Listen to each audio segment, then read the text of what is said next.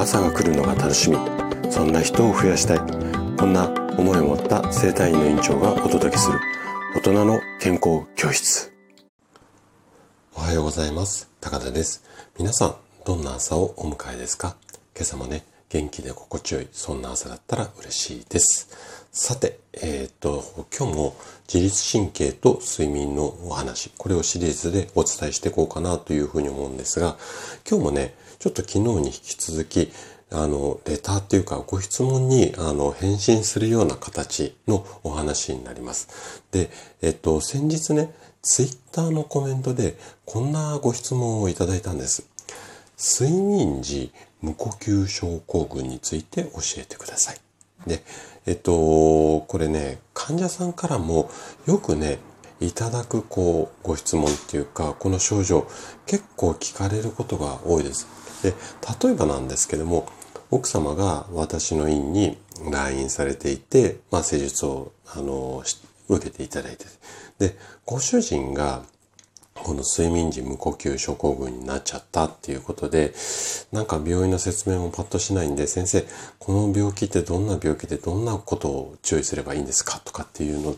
結構聞かれたりするんですよ。なので、今日はね、こちらの質問に、あの、声でお答えをしていきたいというふうに思います。で、あのー、このラジオの配信の中で、えっと、レターでコメントコメント、あ、レターでコメントじゃない、レターでご質問いただくっていう形が結構多いんですが、こういったね、私もね、毎日ツイッターでも健康のあの情報をつぶやいていますので、ツイッターのコメント欄とか、あの DM からご質問いただいても、それもね、あの、こちらで対応していきたいなというふうに思いますので、ぜひね、お好きなスタイルで聞きたいことがありましたら、はい、あの、ご連絡いただければというふうに思います。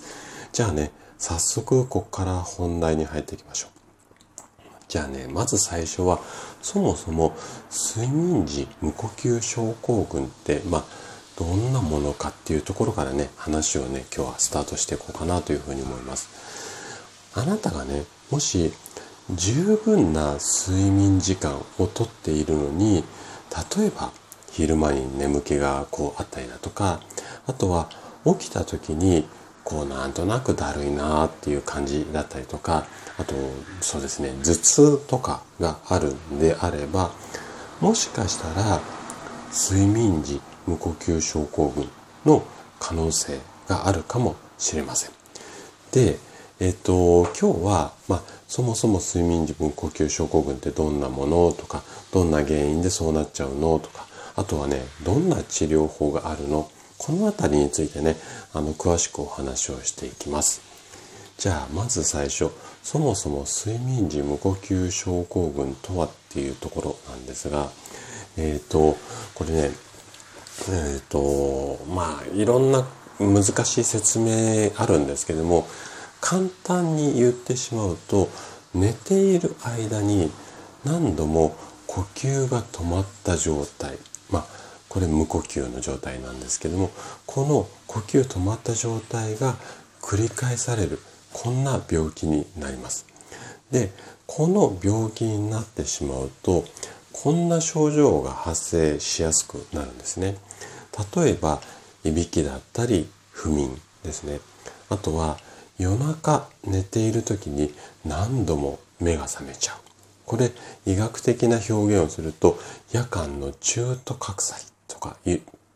ったりします。で、あとは起き上がった時に頭痛がしたりとか、日中眠くなったり。まあ、このあたりが一般的な症状なんですが、これ以外にもね、あのー、ちょろちょろこう細かい症状あるんですが、大体こんな感じなことが多いです。で、気をつけてもらいたいのが、日中眠気が襲ってくるので、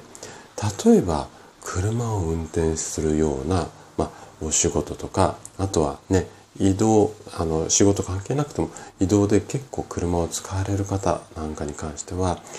事故に注意が必要ですね。で最近ではね車ももちろんあの注意必要なんですけども自転車で動くっていう方も多くて車に比べて自転車って結構皆さん気軽に活用、活用というか利用されること多いんですが、自転車もね、あの、まあ、軽車両っていうのかな。あの、ちょっと眠い状態で運転をしてしまうと、思わぬ事故っていう可能性もあるので、ここをね、気をつけていきたいところですよね。じゃあ、どうしてね、この睡眠時無呼吸症候群になってしまうのか？っていうことについてね、この後話していきます。じゃあ、まず原因と仕組みなんですけれども、えー、睡眠時無呼吸症候群っていうのは一般的には空気が通ってくる気道気道ってなんとなく分かりますかね？場所喉の辺りなんですけれどもこの気道がですね部分的もしくは完全に塞がってしまうことによって無呼吸状態になってしまう。これがまずまあ流れっていうか原理なんですよね。で、こんなタイプの方が睡眠時無呼吸症候群になりやすいっていうふうにされています。例えば、ちょっと滑腹がいい方。ストレートに言っちゃうと肥満体の人ですね。あとは、首が短くて太い方。あとね、顎が小さい方。うん。こういった特徴の方がなりやすくて、こんなタイプの方は、もともとね、気道が狭い構造になっていて、睡眠中には、咽頭って言って、まあ、喉チンコのあたりだと思ってください。喉の奥の方の筋肉が、筋肉だとか、あとは舌ですね。このあたりが緩みやすくなってしまっていて、で、それが結果によって、さらにもともと細かった構造の軌道がさらに狭くなってしまって呼吸が止まってしまう。こんな状態なんですよね。でこんな状態で息を吸うと狭くなってる軌道っていうのはまあより一層狭くなってこうもう道が塞がれてしまうんですよね。でイメージとしてはねこれイメージとしてこう分かりやすいかどうか例えばちょっとあれなんですけどもあのストローの端っこを指で塞いでそれでで一生懸命吸ってる感じです。でこうするとストローってこうべちゃって潰れてしまいますよね。でこれと同じようなことが睡眠中の、まあ、喉の奥の方っていうか喉の入り口の方でも起こってしまって睡眠中の無呼吸が発生してしまいます。じゃあこのでも寝てる時って自分でどうなってるかわかんないじゃないですか。で、じゃあこの睡眠時無呼吸症候群かどうか、これをどうやって調べていくのか。まあ、簡単なセルフチェックとかっていうのはあるんですが、今日は、あの、病院でやる検査を、あの、お話っていうか説明していきたいというふうに思います。で、えっ、ー、と、病院でやる検査の、まあ、うん考え方としては、原因とか、あとはその症状の重症度を調べたり、まあ治療法とか、あとは処方する薬なんかをこう、うん判断するために詳しい検査っていうのが必要になります。で、先ほどもお話ししたように、えっ、ー、と、病院でやる検査、いろんな種類あるんですけども、自宅で行える簡単な検査っていうのもあるんです。あるんですけれども、基本的には一晩入院して自分のこう、その病院で寝てる間にね、自分の体にいろんなね、電極だとかセンサーとか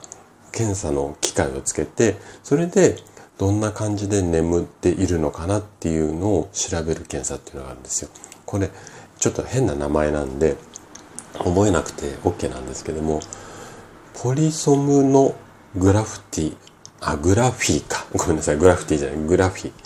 えっ、ー、と、略称で PSG って言われている検査。これをね、やることが多いです。で、この検査は、そのセンサーつけて、いわゆる脳波だとか、心電図、あとは胸の動きなんかを見て、鼻から入った空気が途中しっかり体の中を循環しているのかっていうのをそういったセンサーつけて記録をしてその結果を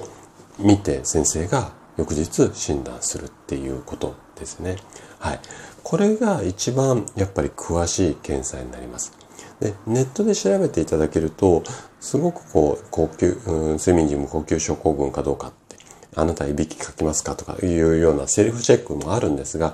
これだとね、ちょっとやっぱり広く浅くっていうか、しっかり診断っていうのはできないので、もしね、気になるような方は、まあ、病院での検査をしていただけると、あの、詳しい部分がわかると思いますので、まあ、あのいろいろ検査考えてみてもいいかなというふうに思います。じゃあ、検査で、まあ、うん、その病気、うん、無呼吸症候群っていうふうに診断されました。で、その後の治療法ってどんなことがあるのっていうところをお話ししていくんですけれども、えっ、ー、と、まず、基本的な考え方としては、生活習慣を変えるっていうことですね。はい。あのー、これで治らない方っていうのも、まあ、大勢っていうか、一部いらっしゃるんですけれども、基本的にはその生活習慣を改善することで治療、もしくはもう重症な場合には外科的な、まあ、治療、その軌道が広くなるような、まあ、あのーまあ、手術っていうか、処置っていうんですかね。そういったものをするケースもあるんですが、基本的にはね、あんまりその辺積極的にやらずに、できるだけ工夫をして日常生活の改善だけで何とかしたいっていうふうに、えー、言われる先生が多いと思いますので、じゃあどんな、うんと工夫をしていけばいいのかっていうところを、うんと4つほどね、紹介していきたいと思います。で、まず1つは、寝ている間の姿勢。ここをね、ちょっと工夫してもらいたいんですよね。で、仰向けで寝ていると、どうしてもね、体の、まあ、全身の全ての部分に下向きの重力っていうのが上から押される感じね。まあ、これはもう自然と加わってしまうんですよ。で、こういった状態では、あの、いわゆるその先ほどからお話ししている空気の通り道である軌道っていうのは狭くなりやすいんですよね。そうならないように横向きで寝るように工夫をすると結構軌道が確保できて症状改善する可能性もあるので、まあ、この寝る姿勢を工夫が一つ目ですね。で、二つ目。二つ目は減量にチャレンジ。こんな方法になります。で、えっ、ー、と、睡時無呼吸症候群で悩まれている方の一部の方は減量がすごく有効な治療になることっていうのがあります。で基本的には食事のカロリーを減らして食べるもののところね入ってくるものを減らして運動量を増やす代謝を増やすっていうことをやっていきたいんですけれどもあとね間食とかねお酒もちょっとコントロールしながらいわゆる規則的な食事を心がけてもらいたいんですねただね睡眠時無呼吸症候群の方はあの冒頭もお話しした通り日中眠気があるんですよ。なので、日中にこう体を動かすっていうのが結構苦手な方が多くて、体重のコントロールができずに症状がずっと続いてしまうっていう傾向もあるので、ちょっとね、うーん、改善したかったら頑張って腰を上げてもらえればいいかなというふうに思います。じゃあ三つ目。三つ目の方法としては、もしね、あのー、あなたがタバコ吸ってるんだったら禁煙にチャレンジしてもらいたいんですよ。で、タバコ吸うことっていうのは血液の、まあ、中の酸素を少なくしてしまって喉に炎症を起こしやすくしてしまうんですね。なので睡眠中の呼吸無呼吸になりやすくなります。なので、えっ、ー、と、タバコできるだけやめる、もしくは本数を減らす。こんなチャレンジも必要かなというふうに思います。で、最後。最後はお酒だとかお薬の量ここをコントロールするっていうことですねで寝る前酒お酒を飲んでしまうといびきだとか睡眠中の無呼吸を悪化させるこんなケースが非常に多いんですなのでベッドに入る前の少なくともねうん教科書では4時間なんですけどもできたら3時間から4時間ぐらいはちょっと開けて飲み終わって3時間から4時間後に寝るような工夫をしてもらいたいんですね。で、あとはね、お薬なんですけども、例えば睡眠導入剤とか抗不安剤とか、あと筋弛緩剤。あと、まあ、要は精神を安定させたりだとか、あとは筋肉を緩めたりっていうような、あの、お薬って結構ね、喉の筋肉とか気道にも影響する可能性もあるので、まあこの辺はできるだけね、ちょっとコントロール、あの、していただければいいかなというふうに思います。はい。ということで、ここまでが睡眠時無呼吸症候群についてのお話でした。で、最後はね、ちょっとおまけなんですけども、このね、睡眠時無呼吸症候群を自分で、まあ、治療したいよ。病院に頼らず自分で治療したいよって言った時に、夜ね、寝てる時にちょっとマスクみたいなのをつけてなんていうような商品がいくつか紹介されています。で、私が実際に使ったわけではないんですが、私がいろいろ患者さんとお話をしていたりとか、あの、見たり消えたりしている中で、いくつかおすすめの商品ってあるので、そちらの、えっ、ー、と、こんな商品ありますよっていう、まあ、リンクをですね、あの、概要欄にこの配信のブログ記事ありますので、ブログ記事の中に2つほど商品紹介させていただいてます。Amazon のリンク貼ってありますので、もし興味がある方は、そちらをご覧いただければ、あの、いいかなというふうに思います。で、もしこの2つ以外にもね、何かいろいろ探したいよっていう場合は、えー、ちょっと難しい名称なんですけども、カタカナでいいと思います。CPAP っていうふうに検索を入れてくれると、いろんなそういうこう、いびきを解消したりとか、睡眠時無呼吸症候群に関する、こう、グッズっていうのかな？それも出てきますので、はい。そちらもね、もし、あの、興味あれば自分で、あの、調べて、えっと、合いそうな商品あったらチャレンジしてみるっていうのも手かなというふうに思います。はい。ということで、ちょっと長く、今日も長くなってしまったんですがね、あの、最後まで聞いていただきありがとうございました。番組の感想などね、お気軽にコメントいただけると嬉しいです。それでは明日の朝7時にまたお会いしましょう。今日も素敵な一日をお過ごしください。